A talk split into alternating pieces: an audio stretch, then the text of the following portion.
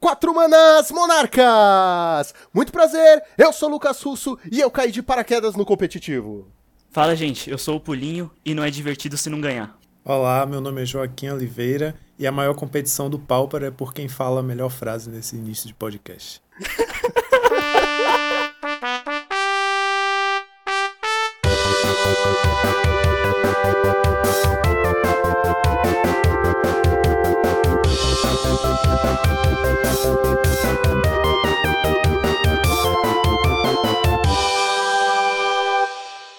Muito bem! Eu queria lembrar vocês, antes de mais nada, para seguir a gente em todas as redes sociais: Facebook, Instagram, Twitter, YouTube, com vídeos duas vezes por semana. Estamos sempre dispostos a conversar com vocês e tirar qualquer dúvida.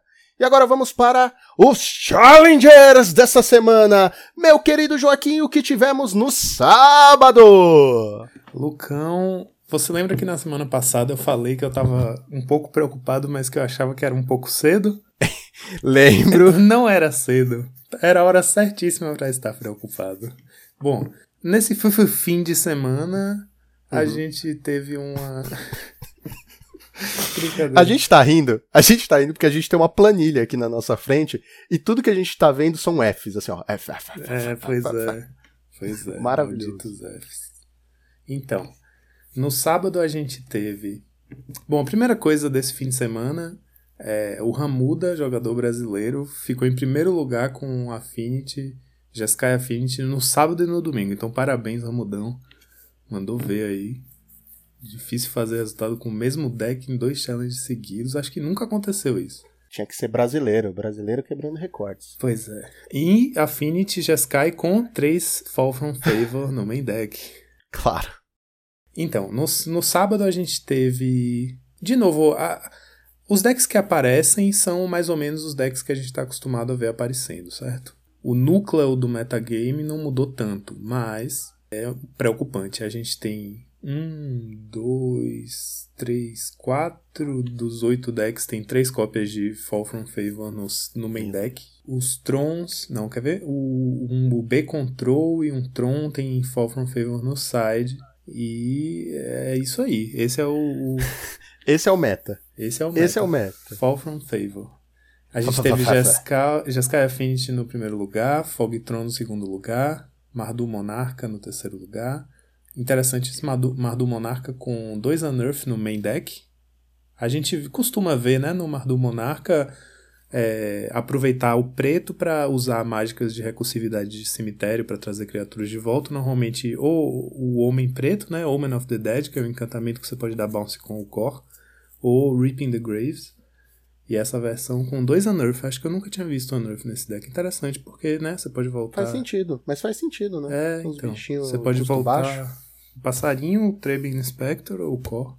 É, o Tron do segundo lugar que eu passei, Pyroblast no main deck, clássico Regra, de Challenge. regra. Quarto lugar, o B Control, o Hades Blade, que joga muito com decks azuis de controle. É, normalmente faz bastante resultado com o Jeskai Control. Foi com um B Control, que é tipo um Teaching, só que só tem uma cópia de Teachings. Tem bastante carta de comprar carta. Uhum. É, usa quatro Muldrifter. Normalmente esses decks não usam criatura, né? Esse usava quatro Muldrifter. Eu acho que isso pode inclusive ser um sintoma de um field muito cheio de Fall from Favor, né? Porque aí o deck tem uma chance de roubar o Monarca de volta no game 1. Sim. De qualquer jeito, ele usava é, Fall from Favor no side. O R-Scred no quinto lugar, Uhum. com 3 Fall from Favor. Fogtron no sexto lugar, com um Red Blast no main deck. É, o Bedelver no sétimo lugar, com 3 Fall from Favor no main deck. E dois do Monarca Azul também, o Pirata. E oitavo lugar, Mono Blue. Olha só. A gente tá vendo uma, uma ascensão aí do Monoblue, né? Eu, eu tenho a opinião de que Monoblue Fadas, Delver, não é aquela lista tradicional que usa as fadinhas, o Ninja, Delver e Golem. Aham. E com três Fall from Favor agora, porque o deck ele tava bastante forte, né? Quando a gente tinha o Santuário. Uhum. Aí com a queda do Santuário, o deck deu uma sumida. E agora com Fall from Favor, eu tenho pra mim que é uma das melhores formas de abusar da carta é esse deck. Assim, de todos os UX, eu acho que esse talvez seja o mais consistente, né? Você só precisa se preocupar com suas land drops, mas não tem que se preocupar com cor secundária. Sim. Não, você faz ali o, o garante seu monarcazinho. É, é de boa. E tem o. Eu até usaria mais até o, o Jack, porque, meu, é, ele é porradeiro, né? Pois é, então. Quando logo que saíram as cartas, a gente deu uma testada com o R, né? Antes de o Fall from Favor estar tá no valor acessível, a gente estava testando o Pirata e ele era muito forte no R, justamente porque além de ser o Monarca, ele faz esse papel de beatdown que falta muito no deck, né? Sim, sim. É assim, o azul puro não tem um Angler da vida, os bichos normalmente só batem dois, então um bicho 3-3 é porradeiro mesmo. Muito bem, agora vamos para o Challenger de domingo. Domingo a gente teve é, uma distribuição de decks um pouco mais variada. A gente teve menos o X, uhum. teve dois Trons também, e a gente teve o, o Ramuda no primeiro lugar com Jeskai Affinity, com Fall from Favor, né? Segundo lugar, Monoblue, de novo, dessa vez numa posição melhor, né? Essa versão é interessante. Além dos três Fall from Favor, usava quatro Frantic Inventory no main deck. Uhum. Isso é uma coisa interessante sobre o Mono Blue, que é como um deck que está se redefinindo agora, né? Com a chegada de Fall from Favor. Uhum. Ele está voltando ao meta. É um deck que tipicamente sempre teve mesmo alguns slots é, flexíveis, né? E esse, esse deck chega a ter cerca de uns 4 slots flexíveis mesmo, porque depende se você vai usar 17 ou 18 lands, se você vai com 8 cantrips ou menos, Sim. quantos bichos, normalmente são 20, 21 ou 19, e aí acaba sobrando um espaço aqui, outro ali, aí tem gente que usa Dispel, etc. Enfim, essa lista bastante, compra bastante, né, com 3 Fall From Favor e 4 Frantic. Além disso, essa lista usava também a Fairy Miscreant, né, que é aquela que dá um draw quando já tem outra na mesa. Então bastante draw aí. Uhum. Terceiro lugar, Mardu Monarca, uma lista bem padrão. Uhum. Quarto lugar, Boggles, que é também uma lista bem padrão, mas eu acho que é uma ótima pedida. É, sinceramente, assim, nesse, nesse metagame warpado pelo Fall from Favor, né, que vira essa disputa infindável de Monarca, você ter um deck que nenhuma das suas, suas criaturas pode ser alvo é uma saída ótima. É, quinto lugar, eu chamei de Mardu Molhado. Ai, meu Deus. Mardu, Mardu Monarca. Porque é um Mardu Monarca que tem um splash azul. Ai, começou. Só pra ter Fall from Favor. Não, agora começou aquela, aquela festa do pessoal, tipo, tô jogando aqui de Mono Black, mas eu vou splashar o azul pra usar Fall from Favor. Ai. Por que não, né? E aliás, assim, essa lista particularmente eu acho que é uma ótima ideia. O Adepto Terra do, dos Golden Pigs, o time italiano, ele tinha feito um 5-0 logo que o Fall From Favor ficou disponível, que era exatamente, era a lista muito parecida com essa do, do Batutinha que ele fez quinto lugar. Uhum. É, e faz muito sentido porque você, você acaba condensando duas funções que o deck tem, assim, slots de duas funções. A gente tinha né, o Palace Sentinels, que era o monarca do deck, e a gente tinha uma remoção encantamento, que era a Journey, que pega qualquer criatura e que tem o mesmo problema do, do mais ou menos o mesmo problema, tudo bem, é, é, parecido, não é exatamente igual, mas tem o mesmo problema do, do Fall from Favor, que é uma remoção, entre aspas, mas que, né, se você lida com o encantamento, você, se você destrói o encantamento, a criatura volta a estar disponível para você. É parecido. É a remoção que não é remoção, né?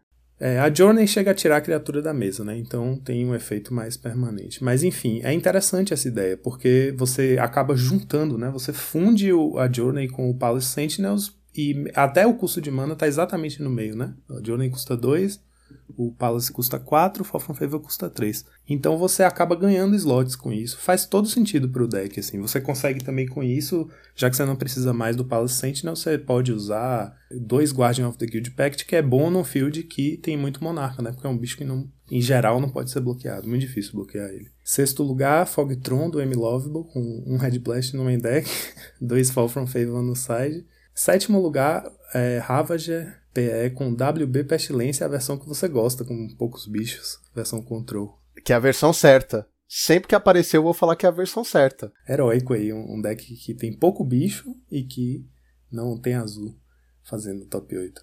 E oitavo lugar, Fogtron, é uma versão milagrosamente com nenhuma Pyroblast nem Red Blast no main deck, olha aí. A versão certa. A versão de liga, né? É, a gente versão... fala que a versão do Challenge é, do Tron já tá aceito que o Pyroblast no main deck é, já faz parte da lista. Inclusive, acho que a partir da, da, semana que vem a gente pode nem mencionar mais que usa Pyroblast na lista. É, eu já vou até tirar o meu do side aqui, do físico, né? Tirar do side, colocar no main paciência, porque pelo jeito.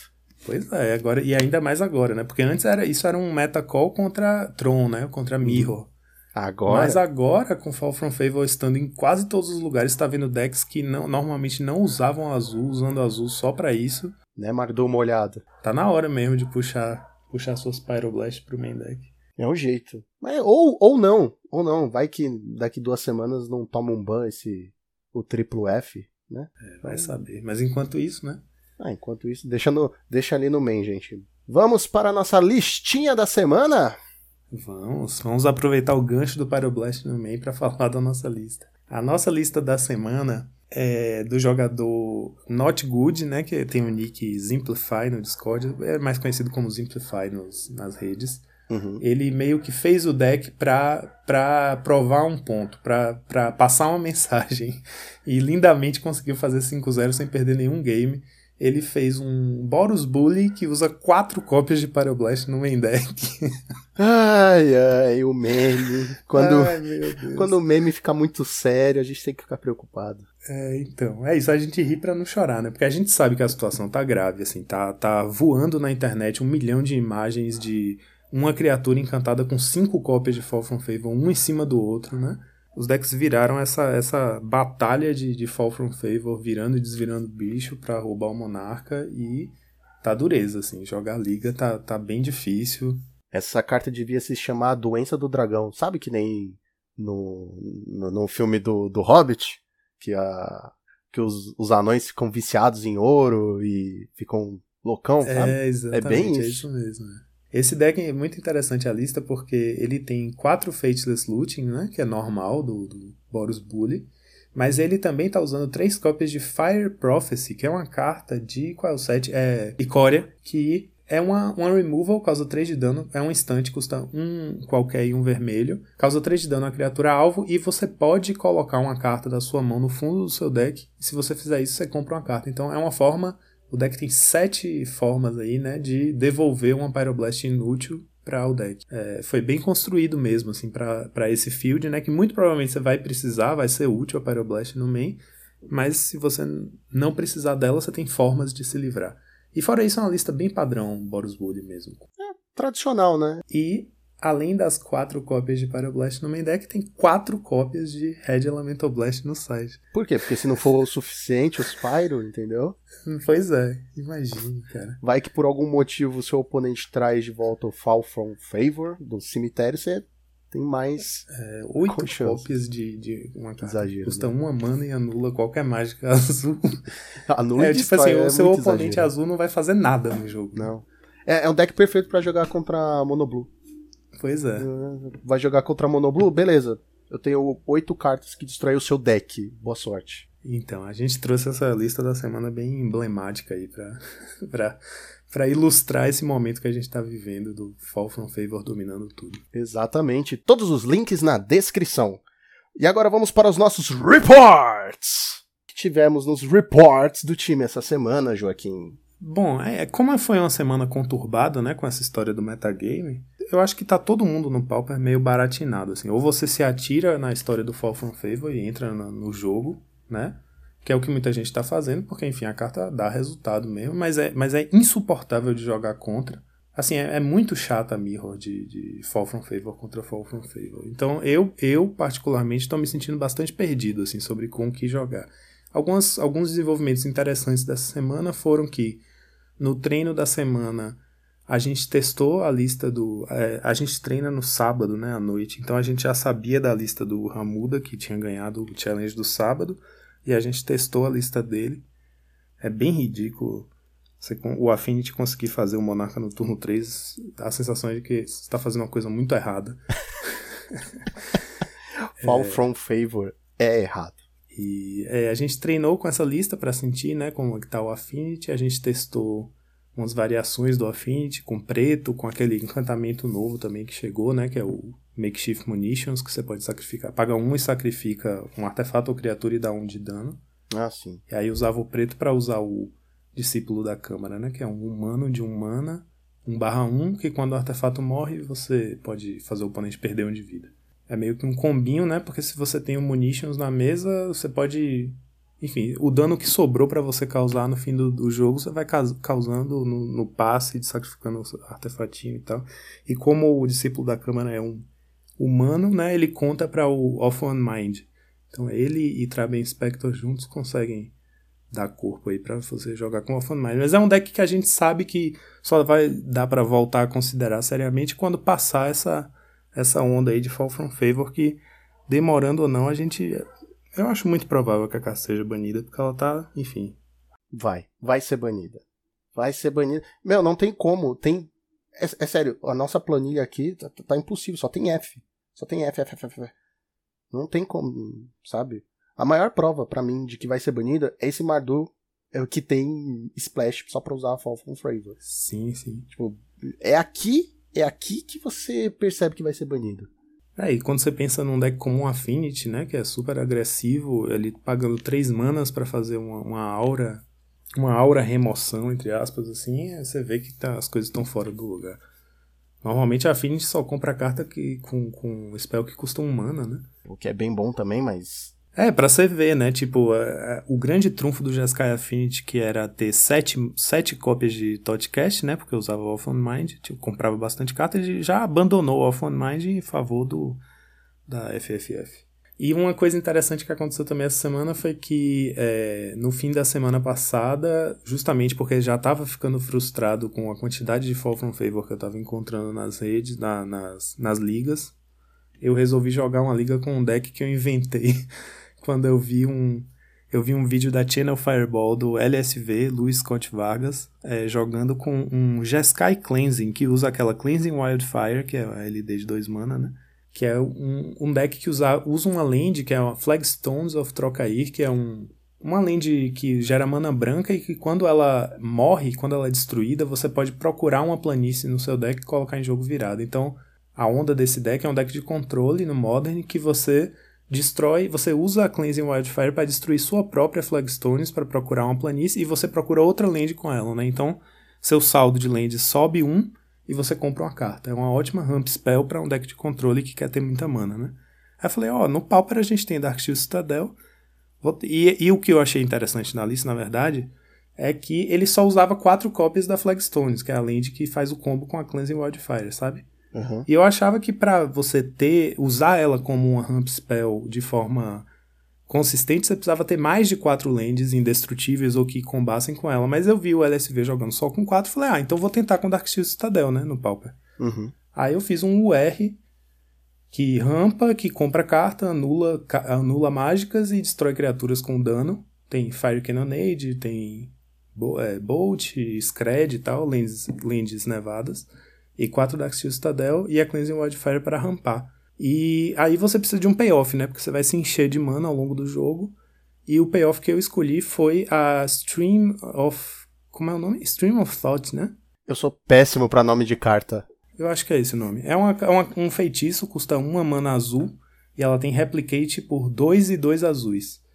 Ou seja, por, por um mana você mila 4 do oponente e embaralha até 4 cartas do seu cemitério no seu grimório. Por 5 mana você faz 8, você mila 8, e por 9 mana você mila 12. Então a, a, ideia do deck é que você vai gastando recursos, comprando carta e rampando ao longo do jogo, né? Anulando as coisas do oponente e tal. É como se fosse um Turbo Fog que não usa Fog, usa dano né, de, em criatura para limpar a mesa. E usa Fire Cannonade para limpar a mesa. E aí no fim do jogo, quando você já anulou tudo, já, né, já conseguiu resolver todas as, as, ameaças do oponente, você. O objetivo é fazer a, a Stream of Thought por 9 manas, porque aí você vai milando de 12 em 12, né? E, um, e, e duas cópias da carta no deck, uma embaralha a outra. Então você tem sempre ela voltando. É uma estratégia super frágil, porque é um deck de mil que você só tem essa win condition, então se o oponente fizer, sei lá, Bojuka Bog na hora certa, ele vai exilar uma, você já fica perigando, né, perder. Mas a ideia dela era justamente fazer um deck com zero criaturas, justamente para não dar alvo para Fall from Favor dos oponentes. Então eu falei, ah, vou tentar sair da brincadeira. Eu quero jogar de azul, mas eu não quero ficar fazendo Fall from Favor no meu bicho e nem ficar disputando o Monarch. É quase um deck anti-meta. É, foi isso mesmo, é um deck anti-meta. E atualmente minha postura de jogo tem sido essa, né? Tem sido buscar saídas para não, não ficar disputando essa, essa monarquia aí que eu tô achando muito. É muito cansativo. Cria partidas que não acabam nunca e que fica essa disputa até o final. E aí eu pensei, se todo mundo tá virando monarca um, uma estratégia de mil é, é, interessante, né? Porque você, o oponente vai comprar muita carta. Sim. No final você mila o que sobrar. E o deck funcionou. Eu fiz 4-1 na liga. E o Kerblinksy, que é um jogador que joga bastante, né? Faz, joga bastante challenge. Ele pegou a lista do jeito que eu postei e, uhum. e jogou com ela e fez, ficou em 17 no challenge de sábado. Aí, ó. Aí a gente trocou uma ideia, ele deu um feedback. Foi engraçado demais ver isso acontecendo. A lista está no Instagram e o vídeo está no YouTube já. Passa lá, comenta, curte, tá bom, gente? Ah, é isso mesmo, é. Tem, a gente fez um, um, uma deck tech do deck, desse UR Control. Muito bem, Joaquim, que maravilha! Vamos agora então para o nosso programa? Vamos lá. Então, solta a vinheta!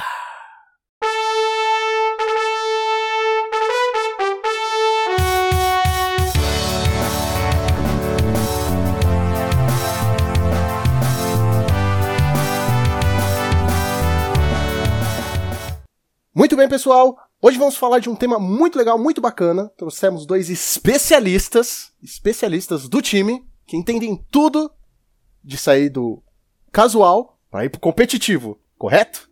Para começar o programa, a gente podia contar como é que foi a nossa experiência de sair da brincadeira, né? Uhum. Do ah, eu tô aqui só para me divertir, para ir no competitivo, para passar raiva e estresse. Eu acho que eu nunca joguei Magic realmente casual, porque eu sempre fui péssimo, né, de, de deck building, sempre fui horrível. Então, desde que eu comecei no Pauper, foi com o NetDeck. Foi é, entrando em, em, sites de, de metagame e pegando os decks do meta, né? Aí, como eu montava os decks do meta, não tinha por que eu não jogar os torneios de lojinha. Então, desde que eu comecei a jogar Magic, eu jogava em torneio de loja, valendo, valendo créditos, né? E eu acho que tô basicamente nisso até hoje. Ou seja, o Raul é o nosso ó concurso porque ele não, não brinca. Ele entra numa parada, mas não é para brincar, já é para sair dando porrada. Mas é, eu sou levemente competitivo. Quem, quem é do time sabe que a cada, a cada torneio que eu vou mal, eu saio com, em depressão da loja, eu saio morrendo. E, e você, Joaquim? Fala, conta pros nossos ouvintes a sua história. Eu, quando comecei a jogar Magic, foi um processo meio solitário no início, né? Porque eu aprendi com aqueles kits de de sétima edição que ensinava mesmo para iniciantes com as regras lá. Ele meio que é, ordenava o seu deck, fazia você comprar as cartas na sequência certa para você aprender as jogadas e tal. Demorou muito tempo até eu jogar, eu entender que Magic tinha um ambiente competitivo. Mas assim que eu entrei em contato com esse ambiente, eu já me apaixonei por aquilo, assim, porque eu acho que até ali para mim Magic tinha vinha sendo uma brincadeira de tipo cartas bonitinhas, quero conhecer, quero entender, eu achava que tinha alguma coisa a ver com, com RPG quando eu comecei, não tem nada a ver. Só, não sei, assim, o, o universo da fantasia e tal, né? A coisa do setting. Mas é, isso de ser um jogador contra o outro jogador e tal. Quando eu conheci o pessoal de Salvador pelo Mirk em 2003, 2002, 2003, foi quando eu descobri que tinha uma loja em Salvador onde o pessoal jogava Magic e tal, que tinha torneios todo fim de semana. E aí eu cheguei para conhecer meus amigos que eu tinha conhecido pela internet nas férias, foi nas férias de 2003. Aí esses amigos que eu, que eu tenho como amigos até hoje, um deles é o Ricardo Longo, que é o autor da nossa trilha sonora aqui, que fez nossas, nossas musiquinhas. Beijo um beijo pra ele. Dele, um beijo pra ele. Valeu, Rick. Ele é um cara que joga Magic até hoje, assim, competitivo, um cara que joga super bem, excelente jogador de Limited. Eu conheci ele nessa época. Eu conheci ele e um pessoal enorme de Salvador que já jogava o Magic competitivo num outro nível. Assim, um deles, por exemplo, o Robson Silveira, é um cara que já viajou para jogar Mundial, já jogou Pro Tour, sabe? Já teve num circuito profissional mesmo. Então, e Robson é um dos meus maiores amigos, assim, do pessoal do Magic de Salvador. Que foi o cara, o principal cara que me, tipo assim, me abraçou no grupo de amigos ali naquela época. Eu era adolescente, né? Tava conhecendo um pessoal novo. E ali eu entendi o que era aquele circuito de, de jogar torneio de loja. Eles tinham equipes, como a gente tem nosso time, né? Eles tinham equipes que eram tipo sociedades para juntar as pools de carta e tal, porque o pessoal era mais jovem, né? Tipo, tinha 20 anos, tinha o, mais velho tinha 20 anos. Então, é, era mais difícil na época, assim, ter uma pool bacana de cartas, porque também o pessoal. Não existia Pauper, né? O pessoal não jogava, jogava Standard e Extended. Então, é, eu, eu entrei de, de, de, cara nesse universo, assim, onde tinha times, pessoas competindo, tinha um invitational da loja, ou seja, um, o ranqueado que ao fim do ano, todos os que tiveram os oito melhores do ranking jogavam um torneio com premiação super alta. Então tinha um, um, um estímulo para um ambiente competitivo, sabe? E aquilo me conquistou de cara, assim. Foi a primeira vez que eu enxerguei Magic não como uma brincadeira, não mais como uma brincadeira de cartinhas bonitinhas e tal, mas um, um, uma espécie de esporte, assim, a possibilidade de jogar aquilo como um, um investimento estratégico, você escolher o seu deck, ir para o campeonato e ter coisas em jogo, aquilo tudo pareceu muito empolgante para mim. Foi então a partir dali, 2003, 2004, que eu já comecei a querer me, me, me ver dentro daquele ambiente, sabe? Então acho que esse foi meu primeiro passo do competitivo, assim. Quando eu comecei quando eu comecei a voltar, quer dizer, quando eu voltei pro Magic, né, porque antigamente eu só colecionava, eu, eu joguei muito tempo Yu-Gi-Oh!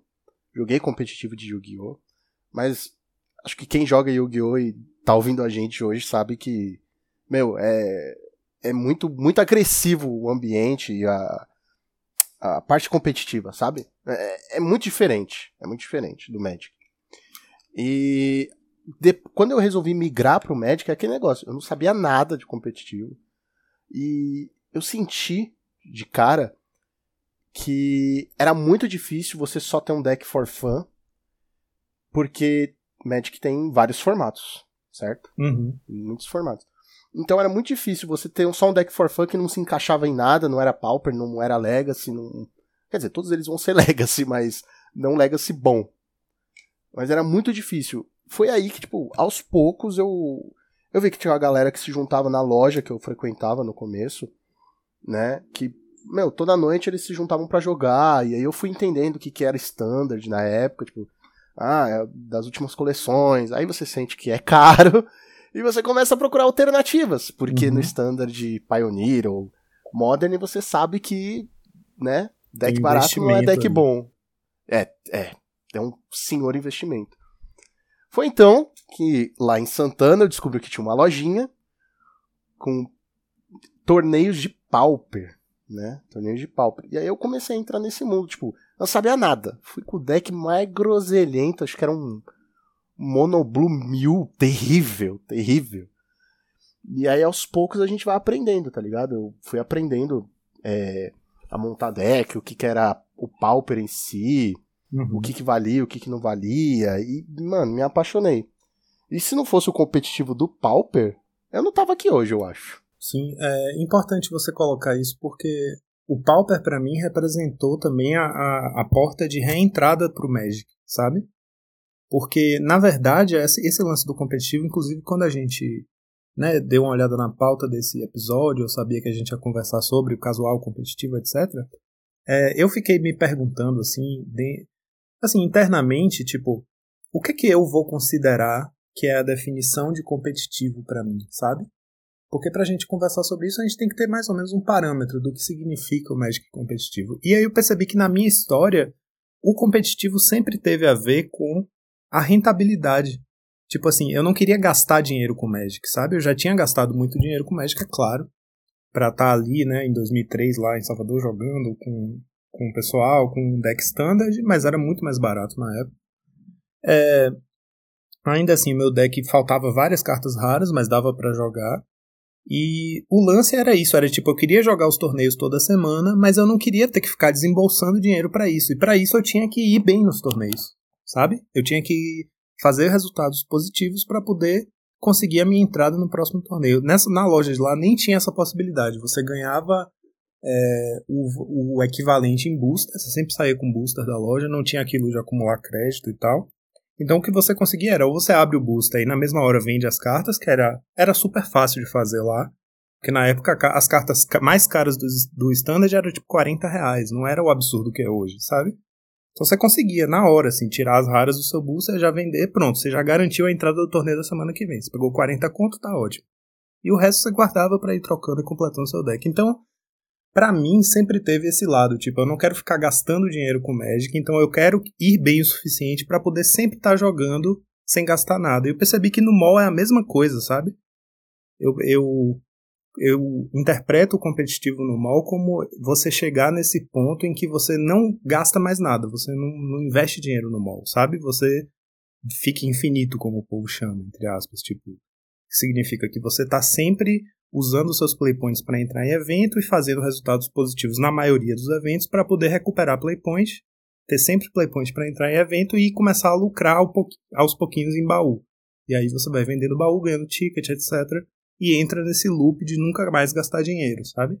Então, para mim, o competitivo sempre teve intimamente ligado a essa, essa busca por não gastar dinheiro com o jogo, sabe?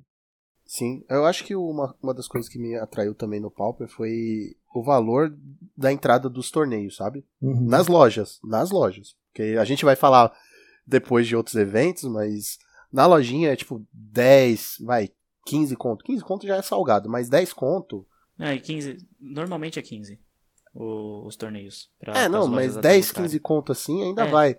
10, não é 25, 30 para jogar Modern e você sair, tipo, chorando, tá ligado? Tipo, deixei 30 conto na loja. Tá ligado? É muito mais doído do que você deixar dezinho, tipo, ah não, beleza, 10 aqui, faço umas mudanças aqui com mais 10 no meu deck e semana que vem eu, eu tento de novo. Uhum. Entendeu? Então isso me chamou muita atenção no competitivo. Ah, não é um investimento muito grande para entrar, dá para jogar aqui umas quatro rodadas, se eu fizer uma pontuação legal, ainda ganho um crédito, tá ótimo. É, e quando eu parei de jogar Magic, eu tive um hiato aí de 10 anos da minha vida que eu fiquei sem jogar. Na época eu jogava Extended, e todo fim de semana eu tava na loja em Salvador jogando e tava sempre fazendo top 4, ganhando premiações boas, vendendo as cartas, completando o deck e tal. Só que começou a chegar num, num ponto em que não dava mais. Tipo assim, você mesmo fazendo os melhores resultados toda semana na loja lá, não tinha mais como se manter em dia com o formato é, só com aquilo, sabe? Você vendia as raras, você transformava o máximo que você podia em dinheiro ou em recurso pro Magic. Ainda assim, tipo, pra, começaram a sair Fat Lands, Dual Lands, aquelas Shock Lands de Ravnica e tal. E as coisas foram explodindo de preço e eu falei, velho, é. Se, se ficar. Se chega nesse ponto em que jogar bem e fazer bons resultados e ganhar as melhores premiações possíveis toda semana consistentemente não tá mais mantendo o Magic rentável, eu vou parar de jogar. E foi assim que eu parei. E só voltei quando me, me, me mostraram o que era o Pauper, 10 anos depois. Então. E assim, no Pauper eu me vejo muito nesse lugar, sabe? Lá na loja que a gente jogava, que a gente se conheceu, eu tava sempre acumulando crédito para poder jogar o próximo torneio sem pagar, etc. A mesma coisa que é no mall, sabe? Na loja eu tô sempre buscando estar tá nesse lugar de não ter que ficar gastando dinheiro. Claro que a gente acaba gastando porque, né? É, craque, craque de papelão, é. Toda hora alguém me vê lá folheando as, as caixinhas de. Não, de não. Agora a gente vai ter que contar aqui. Vai ter que contar pro Brasil todo. Eu vou ter que contar que o Joaquim, ele é o cara que não consegue segurar crédito na loja. É impossível. Ele não segura. Ele não ele consegue. Ele compra qualquer coisa, mas ele zera com os créditos dele. Eu só, eu só deixo exatamente o valor que eu preciso para entrar no próximo torneio. O resto eu torro tudo. E olhe lá, né? E, e olhe, lá. lá. Meu, eu lembro que uma vez você saiu com várias cartas nada a ver, tipo, um maço de cartas nada a ver. Eu falei, Joaquim, o que você tá fazendo? Aí ele, não consigo segurar crédito na loja.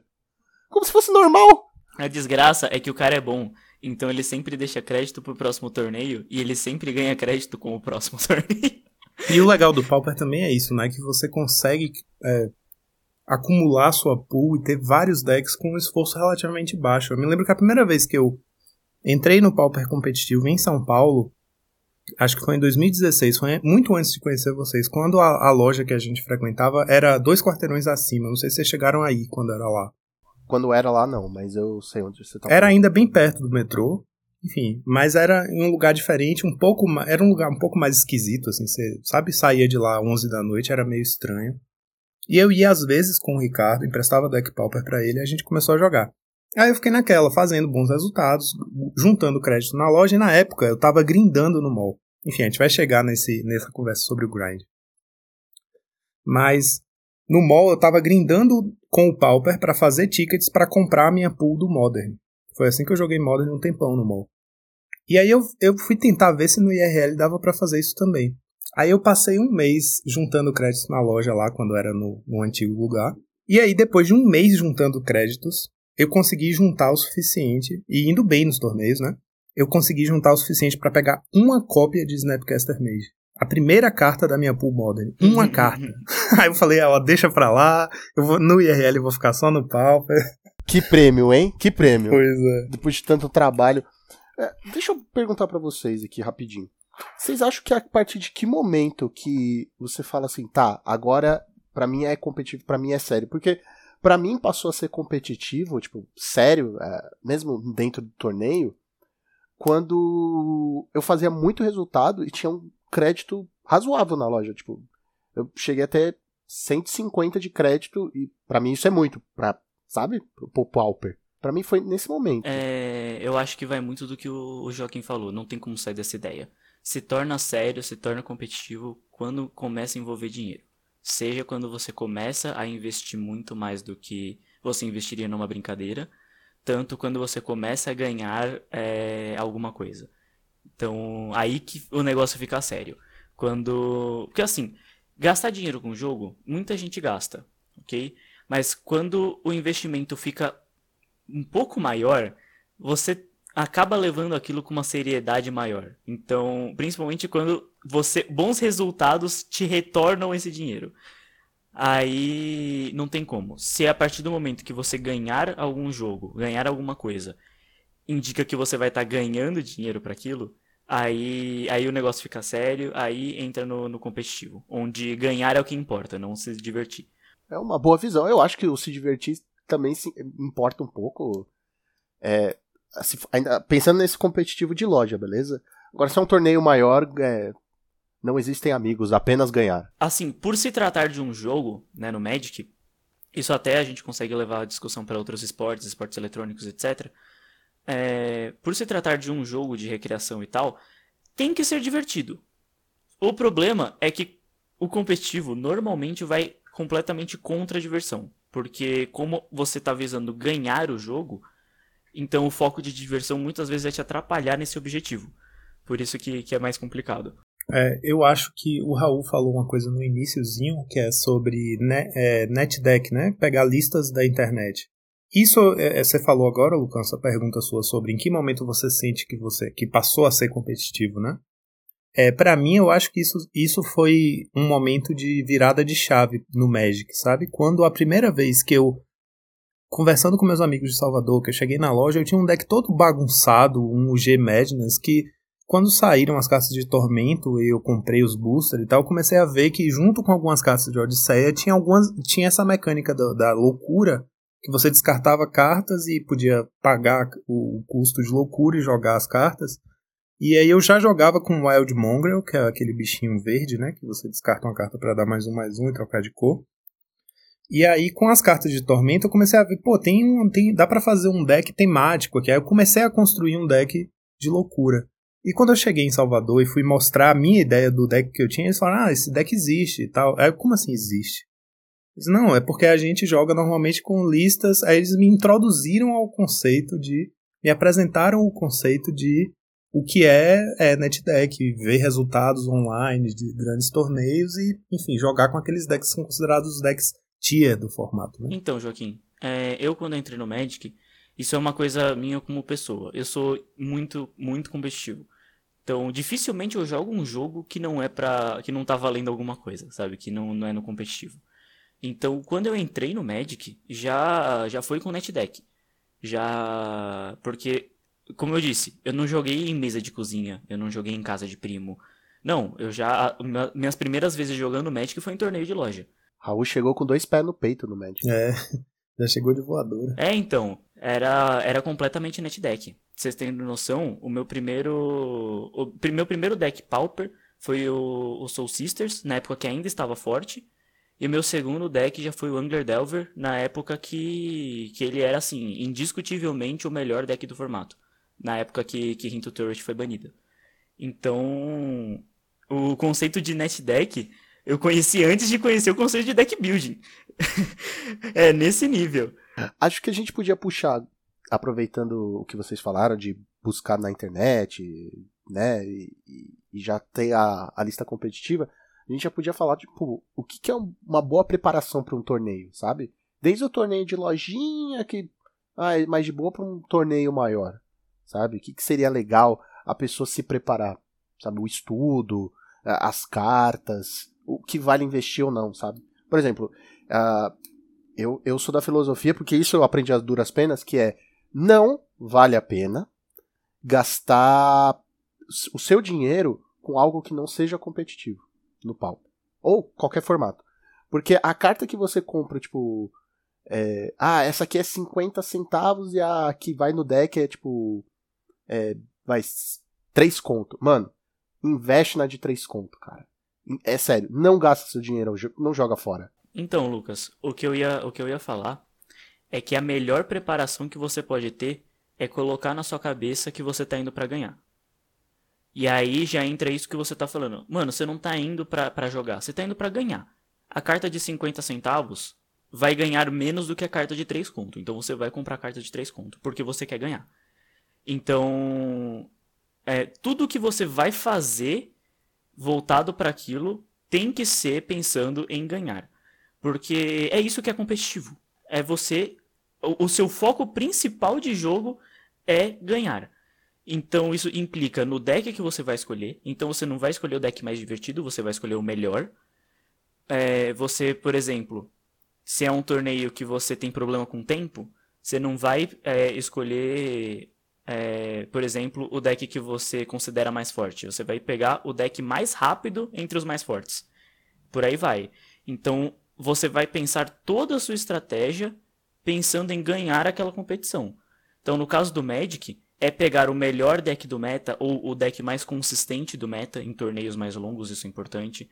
Aí a gente já vai para outros torneios, que torneio de lojinha não é, não é longo, né? É, quatro, cinco rodadas. Num dia bom, seis rodadas. Eu, eu diria que quatro, cinco rodadas. Seis rodadas já é. Tem gente que reclama ainda. A pessoa não joga a semana toda. Aí quando tem seis rodadas, ah, muita rodada. Então, é quatro, cinco rodadas. Então, torneios de oito rodadas, por exemplo, é, ou com corte para top 8, normalmente você quer um deck com mais consistência e não necessariamente um deck melhor, mais explosivo. É, você vai sempre querer as melhores cartas, então, no sentido de meta, nisso. No, na questão de preparação de estudo, estudar o meta, o fielding que você vai jogar, porque às vezes né, no mall tem muito isso, mas no IRL eu acho que tem mais, por limitar as pessoas. Então, tudo isso você tem que pensar na no seu objetivo que é ganhar. Se você se desvirtuar do objetivo de ganhar, você já não vai estar tá fazendo. Não vai ter uma boa entrada no competitivo. Para começar, estudo de meta. Tem vários sites, tem vários sites que você pode entrar, eles já dão amassadinho ali com, com aveia para você. Com porcentagem, porcentagem, resultados, já já Porcentagem tem tudo, tudo. E mostra lá os top deck. Cara, Depende de você escolher um deles, o que te atrair mais e montar. Entendeu? Eu acho que em termos de estudo, preparação, etc., a gente tem para o, o Pauper, principalmente uma coisa que é universal, né? independente de onde você more ou como você joga, em termos de ferramenta, de fonte de dados para você estudar metagame, a gente tem as listas que saem semanalmente dos dois challenges de fim de semana tem um no sábado e um no domingo, que sai na segunda-feira os resultados. E quarta-feira saem, acho que no máximo 20 listas diferentes que fizeram 5-0 ao longo da última semana no mall. E essas ferramentas são. É de onde a gente tira né, os decks, que são os principais tiers do formato, etc. Mas claro, quando a gente está falando de loja, de jogar campeonato de loja, uma coisa, por exemplo, na loja que a gente jogava, em uma época, eu me lembro bem marcadamente, assim, que uma época em que Elfos estava muito mal no metagame. Na loja, o deck era ridiculamente popular. Só tinha elfos. Tipo, sempre tinha 3, 4 jogadores de elfos numa época em que elfos estava muito mal no metagame. Então, se você vai jogar na loja, você tem que se preparar especificamente para jogar contra elfos. Mas isso que é legal do IRL, tipo. O field muda. Não é porque tá na internet que, que na loja não vai dar exatamente, certo, entendeu? Exatamente. É por isso que eu tô dizendo que essas ferramentas de informação que vêm da internet são universais, mas é claro que você tem que apli se aplicar o meta local para entender o que tá acontecendo naquele lugar, né? É, pra você que tá começando, tipo, olhar na internet, montar igualzinho, é de boa. Até o side. Ah, vou montar aqui tudo igual. Depois, se você for jogar na loja, quando puder voltar a jogar na loja, você se adapta. Aí, o que eu ia falar é. Depois que você viu o metagame, escolheu seu deck e tal, eu diria que o mais importante é você é, primeiro, estudar o deck que você escolheu. Então, pesquisar jogadores, lista, é, jogadores que jogam com esse deck, listas diferentes, até para você entender como que, por exemplo, funciona o plano de sideboard dele, que no competitivo é uma coisa insanamente importante. Pra, você entender como que ele joga diferentes matches, em, sei lá, se em tal match ele é mais agressivo, em tal match ele vai querer estender mais o jogo, se numa outra match ele tem que, por exemplo, dar counter numa carta específica, por aí vai. Porque se você entrar num torneio sem estar preparado para isso, sem estar tá conhecendo o seu próprio deck, você dificilmente vai tomar as melhores decisões, fazer as melhores jogadas. Isso dificulta bastante você ganhar. Uma coisa que é importante também é você estar preparado mentalmente. A gente vai só dar uma pincelada nisso aqui, mas é muito importante você entender que as pessoas que estão jogando competitivo, por mais que sejam suas amigas, elas, como o Raul vive falando, elas querem ganhar. Ninguém, nem competitivo, ninguém é amiguinho, velho. Eu e o Joaquim só faltava sair sangue quando a gente jogava na lojinha. Amo, amo você, Joaquim. Amo você. Ah, mó mentira. Comigo ele só dava risada. Ah, mas é impossível não dar risada jogando com você. Independente do grau de competição, é sempre um. Isso é verdade. O... A gente vai falar do Nacional, tem a história do Nacional pra Nossa, falar. eu e o Lucas sentando um do lado do outro no Nacional. E a gente quase matou os oponentes. Não, não conta, não conta, deixa mais pra frente. Ah, ah, ah mouse. Olha, o cara dando spoiler do, no programa do programa. Não, mas é muito importante você ter colocar isso na cabeça que, meu, as pessoas têm uma outra uma outra posição, né? Posição não, como se diz? Outro mindset. Isso, outra atitude na hora de jogar competitivamente. Entendeu? Isso é muito importante, que às vezes o cara é tipo, tá mal encarado, e você fica meio intimidado, mas o cara é gente fina, mas no momento dele de concentração, ele é mal encarado. É, ou senão você cometeu uma jogada errada, por exemplo. Num jogo casual, eu tenho quase certeza que seu oponente ele vai falar na hora que você cometeu uma jogada errada, vai te, até te dar uma dica para a próxima para você não errar aquela jogada. Num torneio competitivo, se você faz uma jogada errada, teu oponente vai só agradecer. Não vai falar, não vai dar dica, não vai falar que errou, não. Ele vai apenas agradecer seu erro e, e continuar jogando, porque aí ele que tá ganhando. É, eu, eu, por exemplo, tenho uma história com isso, que uma vez num torneio competitivo, eu Tava jogando de UB Delver, na época que Daisy ainda era, ainda era legal no formato. Jogando contra um Burn. Não, contra um RDW, um Goblins. E aí meu oponente, eu tava com 4 de vida, meu oponente no turno dele tinha exatamente duas montanhas na mesa. Ele acho que ele comprou top deco a Fire Blast, né? E fez, sacrificou as duas montanhas e fez Fire Blast. Aí eu voltei uma ilha pra mão, fiz um Daisy e ele perdeu o jogo, porque ele não tinha flutuado mana certo? Ele não falou nada, ele não flutuou nada, ele simplesmente sacrificou as montanhas sem virar, sem nada. Se fosse um jogo casual, eu teria falado, ô oh, cara, ó, eu tenho um Daisy aqui, vire suas mãos. Tipo, até pra pessoa aprender, sacou? Mas justamente no competitivo, se eu não. Se eu falasse, volta atrás, não sei o quê, ele não ia aprender. Ainda tem isso também, né? Aprende da pior forma, né? Aprende da pior forma. E também, como era um torneio competitivo, eu não vou também ficar ajudando o oponente, né? E ainda veio um jogador externo falar: ah, porque ele tinha a mana, ele poderia ter feito a mana, quis interferir. Eu falei: cara, mas não é você que tá jogando, é ele. Ele sacrificou sem fazer a mana.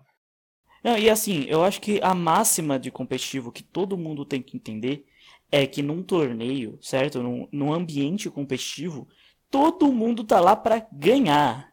Então, dane-se alguma, algumas boas ações, algumas boas atitudes para com alguns oponentes que normalmente existe no casual. No ambiente onde está todo mundo tentando ganhar, se o oponente cometeu misplay, cara, agradece. E é isso. Não, não, assim, não adianta você falar, nossa, o cara, nossa, ele é mal educado, mal encarado, não ajuda ninguém. Não, mano, ele tá no, num ambiente competitivo, ele tá tentando ganhar a competição. Eu acho que isso aqui tem que ter na cabeça. Eu acho que isso também é, é como um método de estudo, sabe? Você, depois que você perder, depois que você perder pelas suas falhas, você analisa e você pode perguntar depois pro seu oponente, porque, meu, depois ele vai falar para você, se ele for gente fina, é claro, mas ele já ganhou ou ele já perdeu, tudo faz, e ele, vocês podem trocar uma ideia. Eu acho que isso é muito importante como método de estudo. É quando eu sinto a abertura da parte do meu oponente, e mesmo no mais competitivo dos torneios, no fim da partida, às vezes eu, eu pergunto ou falo coisas sobre algumas jogadas específicas, é, tanto pra, pela troca de informação, pelo crescimento, como você falou, né? método de estudo, uma forma de crescer no jogo, mas também às vezes até por curiosidade, sabe? Tem algum, por exemplo, teve um turno que o meu oponente, eu sabia que ele tinha um bicho na mão que ia ser problemático para mim, ele resolveu não baixar. Aí eu acabo o jogo, cara, vem cá, aquele turno que você não fez o bicho, o que foi? Aí tipo ele vai falar que ah, foi porque eu tinha tal coisa na mão, achei que você podia fazer tal. Até isso às vezes é uma forma de trocar informação e você, ah, então era isso que ele pensou, tá. Isso, é, isso é, acho que é até mais útil você saber como funciona a mente de vários jogadores mas, claro, você também pode ver vídeos, é, estudar o MOL, IRL, outra, vendo outras pessoas jogar e tal. Mas o brainstorm com amigos, ou mesmo com seu oponente, acho que é a melhor forma de estudo. Assim, o time surgiu assim, né? O, o próprio Monarchs, ele surgiu com, com essa ideia de fazer um brainstorm de amigos. Ele, o, o nosso time basicamente surgiu dessa ideia de, de coletar o máximo de informações possíveis e uns aos outros acabar se ajudando na, em torneios. Exatamente. E falando em torneios, falando em torneios, vocês diriam que o Nacional Pauper seria uma prova final do competitivo? Porque se você parar para pensar, é, no, em outros torneios de lojinha, você paga, joga ali, ah, legal, legal, é, se divertiu. Aí você vai no, vai no. Como que chama lá? O festival de Magic que tem uma vez por ano? Esqueci Magic o nome. Fest? Isso, Magic Fest. Mas você também paga. Tá ligado? Paga Sim. caro, paga caro, uma facada nesse último, mas paga. Mas uh, o que eu quero dizer é, no National Pauper não é só pagar. Né? Você tem que se classificar. Você tem que é, não só tem que competir ou, ou na sua loja que, que você está acostumado a ir, ou numa outra, porque a sua loja local não faz o classificatório, ou seja, se não é na sua loja local, o field já muda. Sim, totalmente. É. Então você tem que competir num field que você ou desconhece ou tá um pouco inseguro, se classificar e depois ainda você tem que ir até o nacional e ganhar, né? Ou pelo menos chegar o mais longe possível. Conseguir uma boa classificação e tal. Isso, conseguir uma boa classificação. Seria uma prova final para um jogador competitivo? Tipo, não, é, agora que eu me classifiquei. Porque para mim foi. Quando eu me classifiquei pro competitivo, pro Nacional Pauper, eu falei assim: caraca, mano, sou um puta. Não o melhor jogador, mas eu me senti um puta jogador, tá ligado? Sim. O pro player.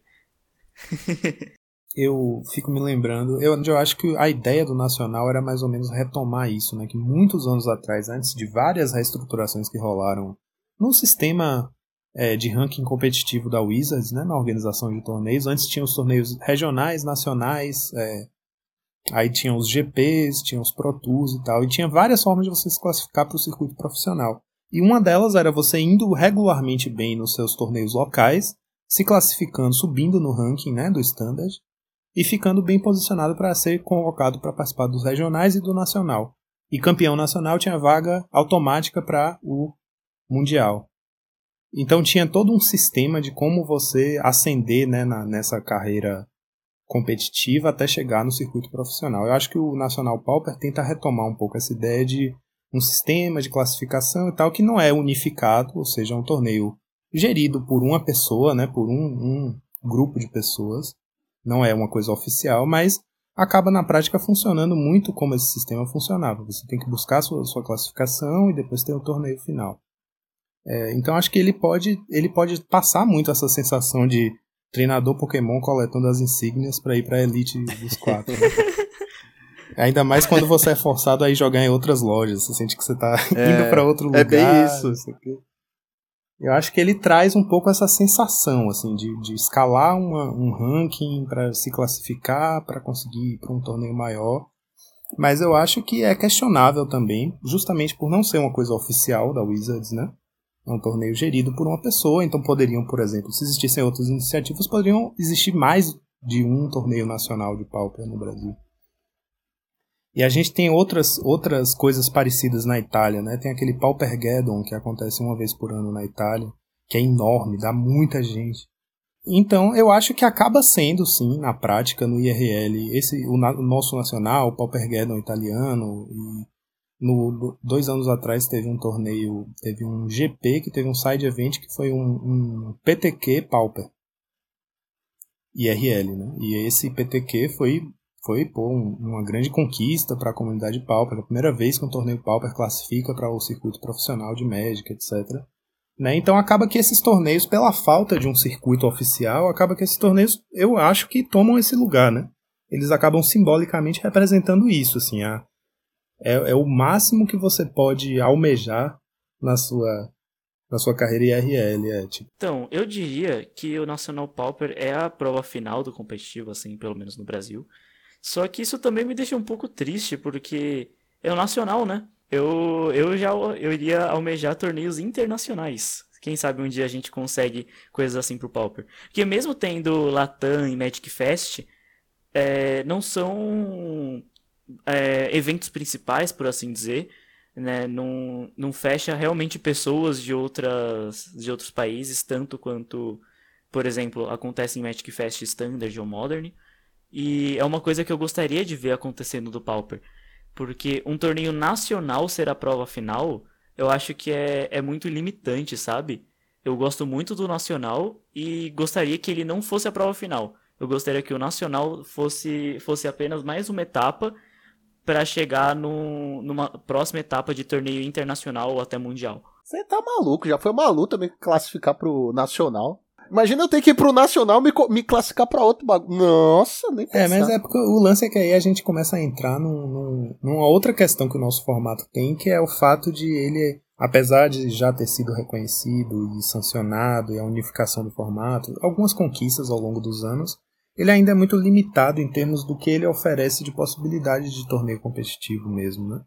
Tipo, a gente nunca teve um Magic Fest que o evento principal é Pauper, é sempre side event. Agora pensa comigo, imagina se o top 8 do Nacional Pauper Brasil, é... aí junta com o top 8 do Nacional Pauper Argentina, Chile, México, aí faz um, um, um torneio Pauper Latam realmente com, com os melhores da América Latina, onde o top 8 vai para um mundial ou algo do tipo.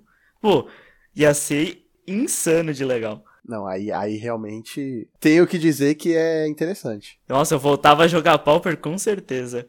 É, pra quem tá ouvindo e não sabe, eu dei uma, uma boa largada do Pauper, por assim dizer. Estou me aventurando em outros formatos. Tenho, em 2020, né? Tenho pré-quarentena, é claro. Tenho jogado bastante Modern e Pioneer.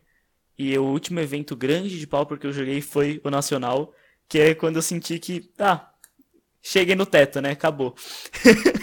eu só queria dizer que o Raul continua no time porque ele é tipo mascote, tá ligado? A gente olha pra cara dele e tem dó de mandar embora. Poxa, obrigado pelo carinho, de verdade. Eu não sei se o mascote, mas eu sou o caçula, né? Mas aqui só um parênteses, já que, já que a gente tá falando de Raul e de, e de Nacional, porque a gente tava falando lá atrás, né? Que vocês falaram que ah, não dá pra não, dá pra não dar risada do meu lado e tal. Meu, Eu tô só, tô, tô só lembrando, só o flashback só. o que aconteceu? A gente sentou para jogar a primeira rodada. Meu, foi muita cagada. Eu e o Raul sentamos um do lado do outro. Um do lado do outro. No Nacional? No Nacional. É, no Nacional. No nacional. Deu cinco segundos que o cara falou assim: é, gente, pode começar. Deu, deu esse tempo dele falar isso. Meu, a mesa já tava rindo. A mesa. Porque eu comecei a fazer piada. Por quê? Porque os caras que estavam jogando contra a gente era do time do, do Alexandre Weber. Ah, sim. Uhum. E aí eles contaram pra gente, ó, Alexandre, se você estiver ouvindo a gente, não é nossa culpa, tá? Os caras começaram a contar e eu não me seguro num bom stand-up, viu? Começaram a contar porque que ele não, não tinha ido jogar o Nacional, tá ligado? E, meu, pra que que eles foram falar isso, velho? Aí começou uma infinidade de piadas. Os 15, o, sério, os 15 primeiros minutos da rodada foi a gente rindo e zoando, sem meme. Foi, foi. Eu levei a primeira. Só na risada. Ah, eu perdi. Foi, por sinal, foi o... O meu oponente no, no Nacional foi muito engraçado. Ele ganhou de mim e perdeu todas as outras e eu ganhei todas as outras. Aí eu encontrei ele depois no final do torneio e, e eu falei, porra, eu podia ter saído invicto hoje, né? Aí ele, pode pá, foi, foi o único que tirou o game seu. É, foda. E, e assim, os dois olhando um pro outro, tipo, mano, que merda. No Nacional foi um dia da hora. Ah, mano, foi, foi. Esse último Nacional foi, foi uma série de experiências, né? Foi um dia da hora. Teve momentos e momentos. Agora vamos voltar pra pauta. vamos lá, vamos falar de sentimentos. O que vocês sentem na hora de, tipo, de um torneio? Vamos começar com o da lojinha e depois a gente fala do, do nacional. Né? Assim, como é que é legal para se manter focado, o que, que vocês sentem? Porque eu, pessoalmente, quando tô no torneio de lojinha, é stand-up. Stand-upzão. Se o cara for meu brother, vixi, filho, é stand-up que pode encostar no público. Eu faço piada, dou aquela zoada, subo em cima da mesa, danço, não tô nem aí. Agora, no nacional é só as piadinhas. Cara, eu tenho uma coisa que é o seguinte: eu sou muito. Eu acho que isso de maneira geral na vida, mas no, no competitivo acaba né, se refletindo também. Eu sou muito. É, eu sou muito um espelho para os meus oponentes no jogo, assim. Então, tipo, se meu oponente se demonstra mais aberto, mais, mais é, brincalhão e tal, eu tendo a me descontrair mais e jogar mais tranquilo. Quando meu oponente é muito sério, muito fechado, muito sisudo, eu já fico nervoso, sabe? Então, eu tenho esse problema, essa falha grave no IRL, que eu acho que por isso no mall eu acabo achando que eu me concentro melhor, que eu consigo controlar melhor meu ambiente, me concentrar mais no jogo, porque não tem isso de olhar para a cara do oponente e depender do quão aberto ele é para mim para eu ficar à vontade no jogo, sabe? Então, isso é uma coisa que já me afetou muito em side event de, de Magic Fest, por exemplo, que é um, um, um grau de, de torneio competitivo que eu considero alto, sabe? Que as pessoas estão jogando ali para fazer para fazer resultado, para pelo prêmio, né? Então, tipo assim, eu me lembro que uma vez no, no, Magic Fest, acho que foi no último Magic Fest, eu enfrentei um, oponente que estava jogando de Mono Black e eu tava com um deck que era extremamente favorável contra Mono Black. Só que o cara jogava tão sério e tão compenetrado e tão sisudo que ele ganhou de mim. Eu fiz várias misplays porque o cara tava jogando com uma, com uma confiança, uma seriedade, assim, que me desestruturou, sabe? Ele, entre aspas, ganhou de você no grito? Ganhou no grito, foi, apesar de ser um cara silencioso. grito mental, cara. É, mas é isso, eu acho que. Tipo assim, eu tento me concentrar a, a, minha preparação para quando tem um torneio grande, por exemplo, aquele teve uma vez na loja que a gente jogava um classificatório Latam, foi o primeiro torneio assim de classificação para alguma coisa que teve naquela loja assim da época que eu joguei, que era pau para o formato, né?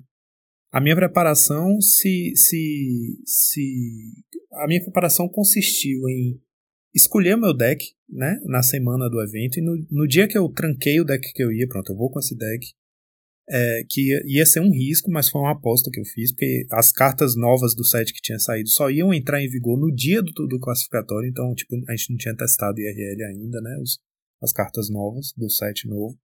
Mas eu resolvi arriscar.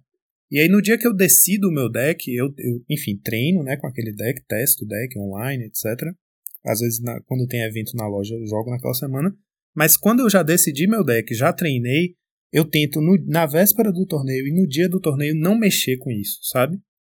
Tipo, eu tento passar pelo menos 24 horas sem futucar nas cartas, porque nessas horas que você está mexendo, vem uma ideia, você resolve colocar uma carta diferente no site, é tipo assim, não, não quero passar, me arriscar a passar por esse por esse transtorno de ter uma ideia de última hora que vai acabar mudando tudo no meu deck, eu já me preparei desse jeito, deixa assim. Então eu tento isolar as minhas 24 horas an antes do torneio para não é, treinar mais, não mexer mais no deck. Eu tenho esse tempo. É, eu faço a mesma coisa. Pois é. Faço a mesma coisa, só que com as minhas piadas. Ah. que eu vou levar no dia. Mas é isso. É, assim, eu não, é claro que é uma coisa que para cada jogador muda, né, a forma de se comportar, etc. Mas para mim é fundamental esse período anterior ao torneio em que eu não vou mais ficar pensando no deck, no torneio, etc para não entrar no torneio com muita ansiedade. Porque quando eu entro nervoso, não dá bom nunca, de jeito nenhum. Bom, agora eu, né? Cara, a pergunta como se manter calmo e focado, para quem me conhece, já é um meme em si. Você pode ficar só com uma preparação.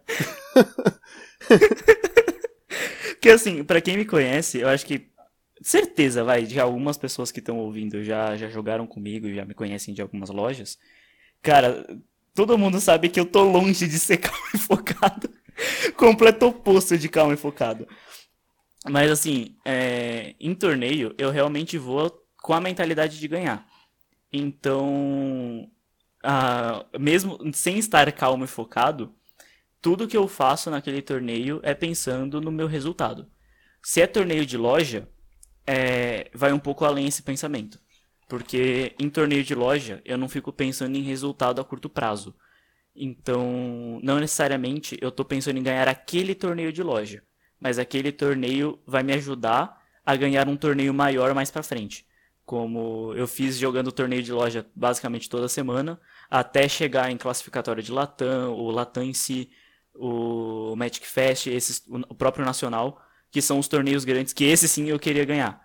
Então, eu vou muito com essa mentalidade. Torneio de loja, eu vou para ganhar, se não der para ganhar, eu tô, eu tô lá para aprender o máximo. Agora, torneio grande é, é, dar a vida e dar o sangue. Aí eu acho, em torneio grande eu acho que eu fico até calmo e focado, de tão é, tryhard que eu vou. Agora, para se preparar, cara, é que eu sou monodeck, né?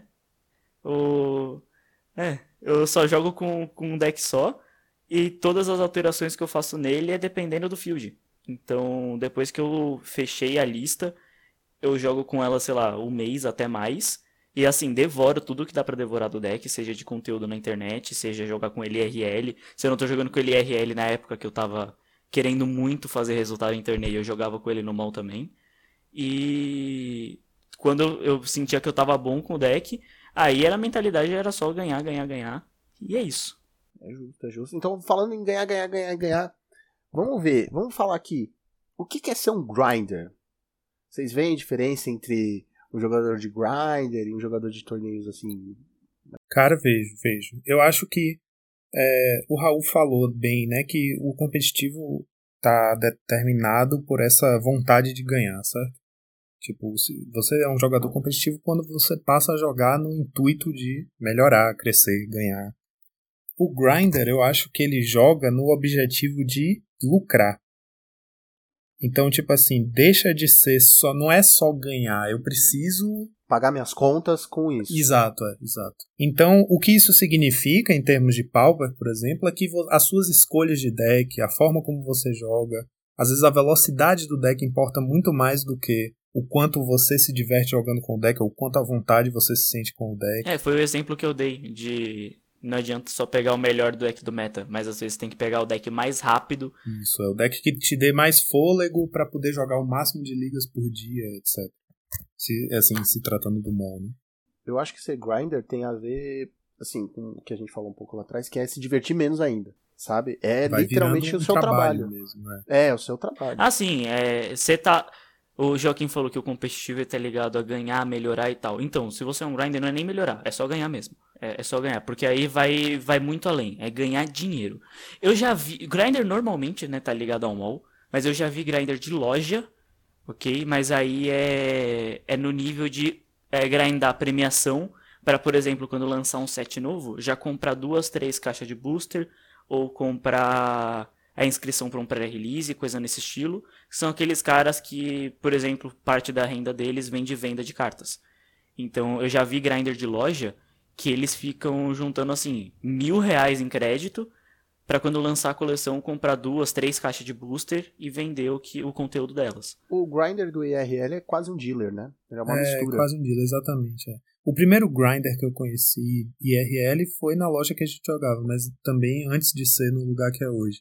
E mesmo quando eu fui embora de São Paulo, tinha algumas pessoas que nem apareciam sempre, mas que eram grinders mesmo, assim, jogavam para ganhar, jogavam com decks super rápido e super agressivos. Tinha um cara que jogava de heróico na nossa loja e era grinder. É, isso eu acho muito legal do grinder, a velocidade o grinder, ele não quer só ganhar, ele quer ganhar o máximo possível. Então, é difícil você ver um grinder que joga com um deck lento, porque um deck lento te possibilita jogar menos torneios por dia. Isso que eu acho muito interessante, isso no, pensando no mall, né? Sim, é não, só eu acho que grinder ele é 100, 99% mall. 99% mall. Porque é ali que você vai fazer dinheiro, fazer dinheiro. render o, o seu tempo. É, e pra gente, né, que é brasileiro e o lance de que lá você ganha um, uma moeda que é equivalente ao dólar, né? Tipo, o ticket equivale a um dólar, pra gente acaba sendo muito rentável para quem realmente investe. No IRL não só o fato de você ter que sair da sua casa, ir até a loja,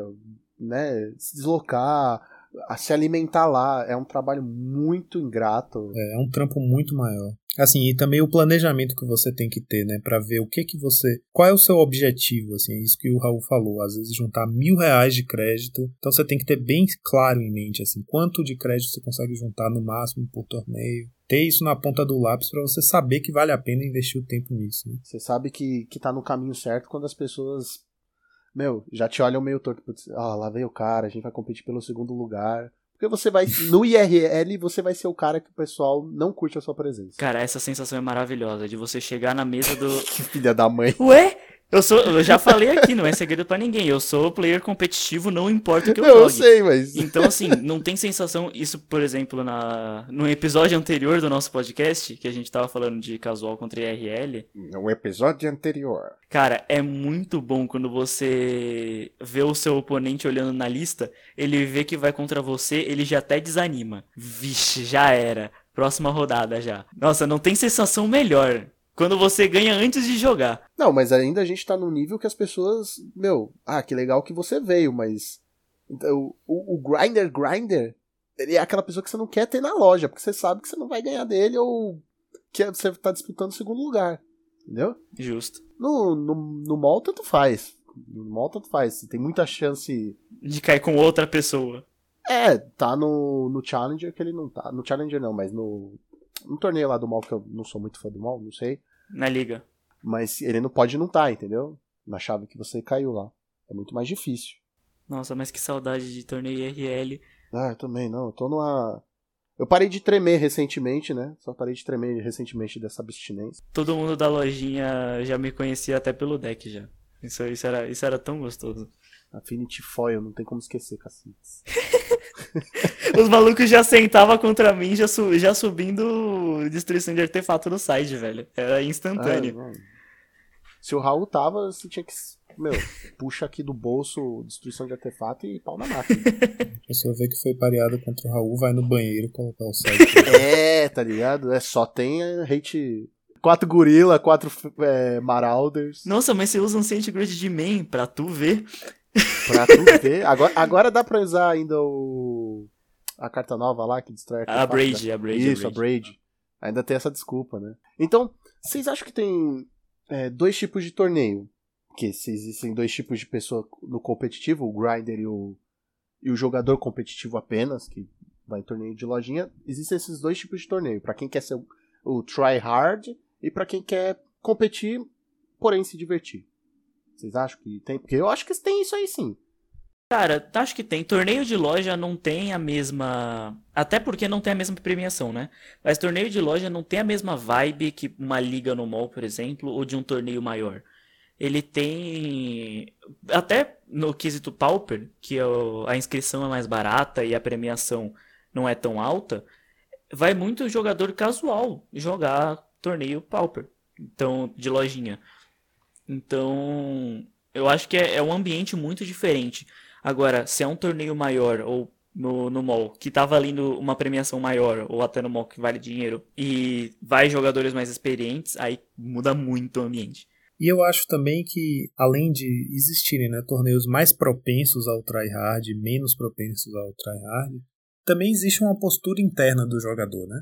Eu, por exemplo, eu gosto muito de inventar deck. Desde sempre, assim. Sempre gostei de, de ter ideia para deck, inventar maluquice e tal. Ninjinity. Ninjinity. Eu adoro uma ideia diferente, sabe? Adoro desafiar o metagame, assim. Quando eu, quando eu cheguei com o Ninjinity, o, o, o Joaquim só faltou me beijar, velho. Foi, eu fiquei muito empolgado.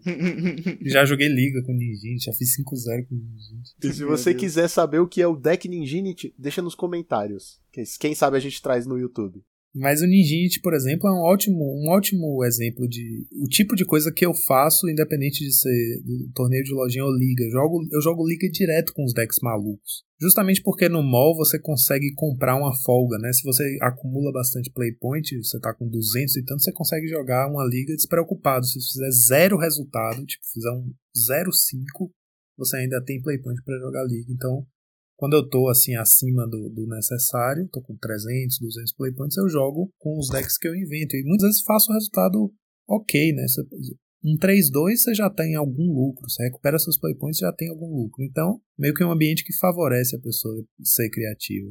É diferente de challenge, por exemplo. Por isso que quando a gente faz nossas análises de metagame, por exemplo, quando sai um, sai um set novo recentemente, a gente no primeiro fim de semana a gente não vê logo de cara no challenge as cartas novas aparecendo, mas você vai ver nas ligas, nos resultados das ligas, aparece bastante. Porque na liga é mais fácil você ser menos tryhard. Né? É, é um lugar para testar competitivamente, né? Pois é. Mas aí, assim, eu acho que tem gente que diria que a liga é um ambiente mais propenso ao tryhard, por exemplo. Ah, sim. Porque é onde estão os grinders. E é onde dá dinheiro. Não, sim, sim, mas na hora de testar uma ideia é, num deck competitivo, é lá. É. Então é porque eu acho que mesmo no nível competitivo existe certo espaço para criatividade, para ir para se divertir. Ah, sim, com, com certeza. Ah, então, é que eu ia falar que mesmo tendo ambiente de liga que dá até para você testar coisa, eu acho que para testar tudo bem que no IRL o testar coisas já implica você gastar um dinheiro com isso, a não ser que você use proxy, né? Mas, pô, tem cartinha no Pauper que pô, dá, dá uma grana. Mas enfim. É... Torneio de loja que é de graça, tem algumas várias lojas que fazem o torneio de graça.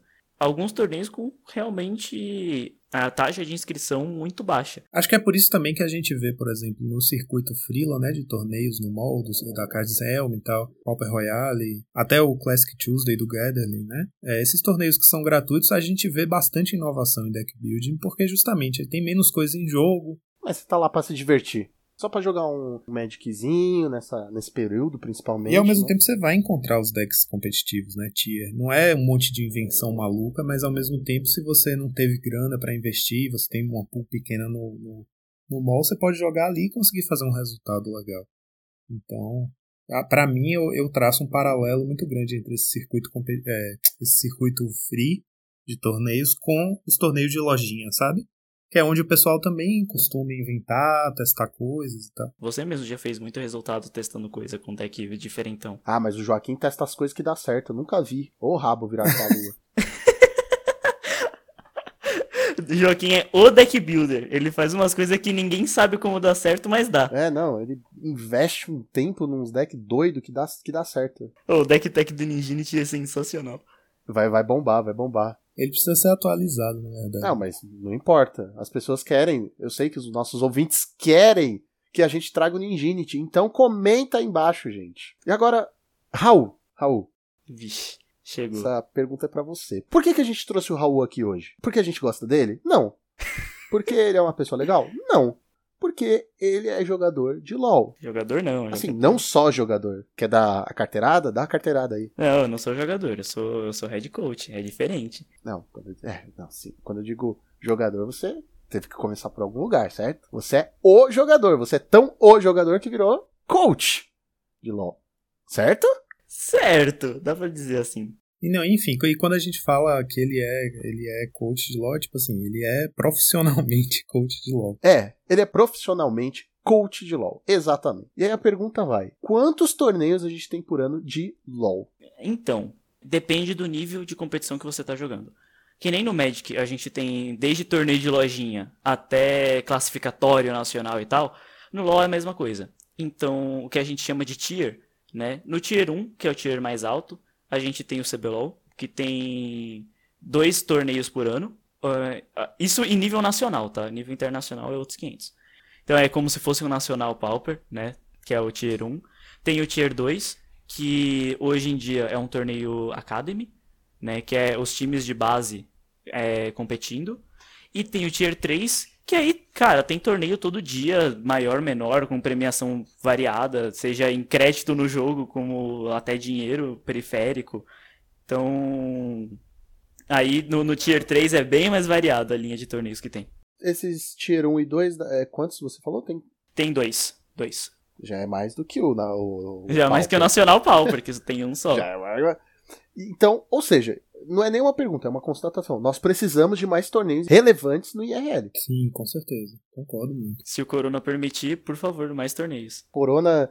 Vamos imaginar que nós já passamos para 2022. E tá tudo normal, tá tudo certo. É, tá tudo certo. Normal nunca vai ser, mas tá tudo certo. Eu não sei se. Eu acho que esperar da Wizards torneios oficiais como o National Pauper é sonhar um pouco. Ah, mas. Mas realmente nós precisávamos de mais torneios relevantes. Não precisa ser um outro Nacional Pauper, pode ter outro nome, tá ligado? Concordo, concordo. Eu acho que uma coisa que faria muito bem ao Pauper como formato, tanto para atrair mais jogadores, para promover o formato, fazer ele crescer, seria a gente ter um GP Pauper, sabe? Um main event de um, de um Magic Fest que fosse Pauper. Concordo. Jogaria fácil. Eu acho que isso, isso seria um passo incrível para o formato. Mas ainda acho que é sonhar muito, assim, sonhar alto, sabe? Porque eu acho que a Wizards não, não olha pro Pauper desse jeito, assim, infelizmente. É que eu não sei os dados estatísticos para isso, mas com a quarentena, o, o Pauper realmente se tornou um formato relevante, porque aumentou muito o número de jogadores do, de Pauper no mall, porque é o formato mais viável de, de você entrar, tirando o Penny Dreadful. Então, é, eu acho que pós-pandemia é questionável se o Pauper é tão não importante assim para Wizards. É, mas é o que a gente sente, né? Mas eu acho que precisa ter mais torneios é, bem produzidos, bem organizado, com uma estrutura boa, e não um sufoco como torneios que a gente já foi e participou, que é. Nossa, foi uma catástrofe, tá ligado? Que a rodada levava uma hora. Levava uma hora para sair. Em São Paulo a gente tem ainda, né, tipo, aquela, aquele circuito da Liga Magic, que tem os Magic Weekend, para quem joga Pauper, né, tem mais chances de ter ao longo do ano a experiência desse de torneio grande, com corte para top 8, com premiações razoáveis, né? Mas a gente sabe que é uma coisa muito local, assim. São Paulo tem isso porque tem várias lojas e é um ambiente que é muito rico para quem quiser jogar Pauper, assim. Se você quiser, você joga Pauper quase todo dia da semana, se for correr atrás. É, esse é o problema, na minha opinião, do IRL competitivo, que é achar realmente torneios para jogar. Né? Isso eu acho que o MOL tá, tá anos luz à frente. Porque, ok, tem torneio de lojinha e tal, mas, cara, se você mora em qualquer outro lugar que não seja São Paulo, boa sorte para jogar Magic Fest. Boa sorte para jogar o Nacional. Boa sorte para jogar é, Latam. Na lojinha. Boa sorte para jogar na lojinha, dependendo de onde for. É, dependendo de onde for, boa sorte para jogar na lojinha. Tem, tem, tem essa. É, filho. Mas em questão de torneio grande, o IRL, ele não só tem muito poucos, como acho que é, é pouquíssimo variado, né, as localidades. Tudo acontece aqui em São Paulo no quesito de torneio grande. Então quem não é daqui é obrigado a vir para cá ou não joga. Vamos, vamos fazer a parte divertida e fácil aqui. Vamos imaginar como seria um bom torneio de, de Pauper. Eu, eu vou começar falando que o ambiente ele não pode ser na lojinha. Porque não vai dar só 20 players, gente. Não vai.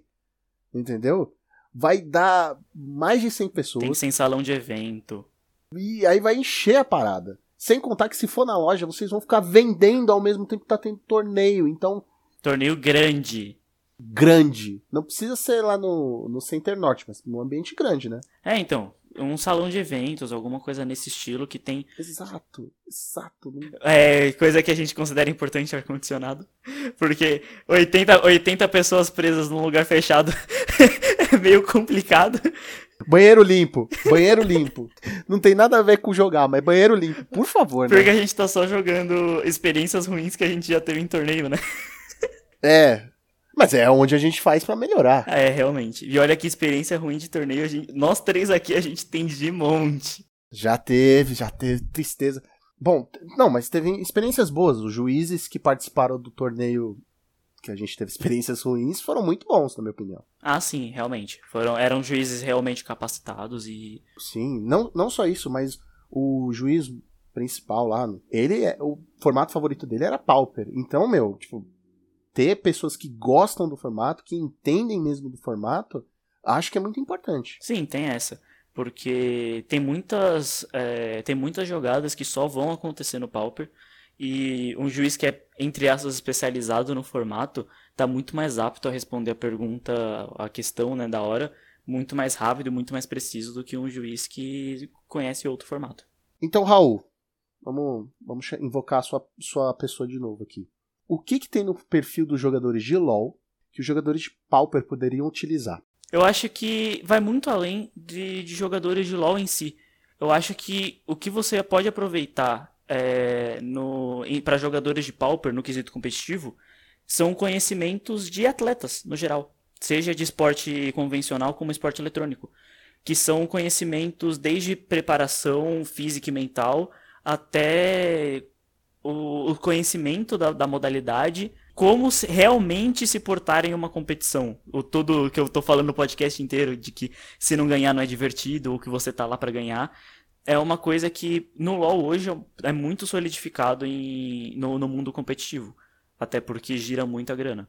Então, eu acho que é o que mais dá para aproveitar, assim, de, de, não só jogadores de LoL, mas de jogadores competitivos no geral, para jogadores de Pauper. Sim, eu, eu acho que isso que você fala, me, que isso que você falou, por exemplo, me faz lembrar que o Pauper, o Magic, apesar de ser um esporte, né, se é um esporte, é um esporte que tem uma, uma carga de preparo mental muito grande, ele também exige muito fisicamente da pessoa. A gente às vezes não sente, mas jogar oito rodadas de pauper num dia você sai muito cansado. Assim, gente, o, o seu físico, o seu físico vai, vai muito além do que, por exemplo, sair correndo numa quadra, por exemplo. Então, por exemplo, coisas como jogar o, o, o Nacional, que teve sei lá quantas rodadas, mais de 10 rodadas, Tipo assim, a importância de você conseguir parar para descansar um pouco, se hidratar, levar uma comida, e não qualquer comida, mas uma comida que te dê energia e não te faça, depois de alguns segundos, ter uma, uma queda brusca de energia, enfim.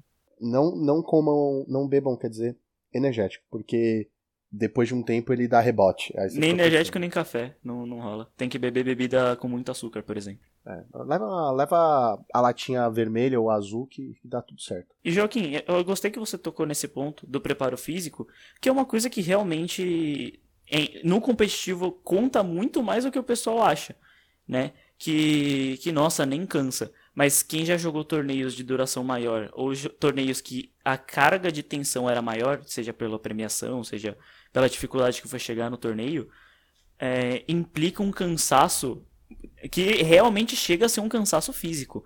Você sente sono, você sente fadiga durante o torneio. O desgaste mental é quase tão grande quanto o físico. Sim, então é, é, é muito absurdo isso, isso que, o, que o Joaquim tocou.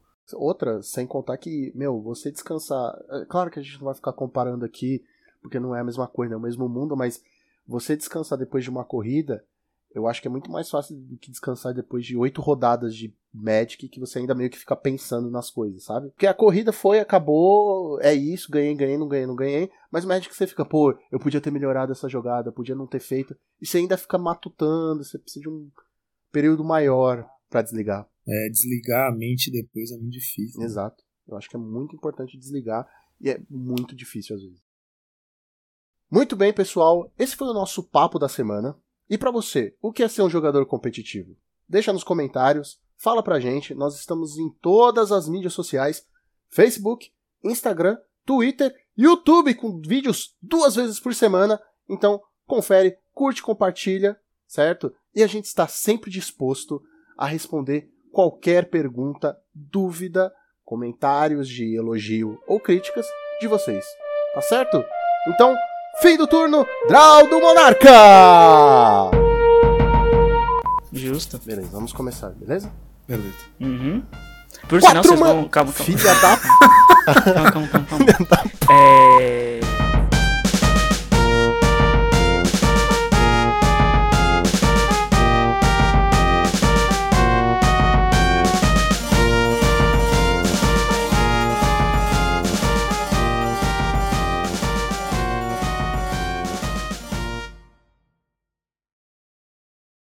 hosteado por Lucas Russo. Edição Joaquim Oliveira. Trilha sonora Ricardo Longo, The Moon Expresso.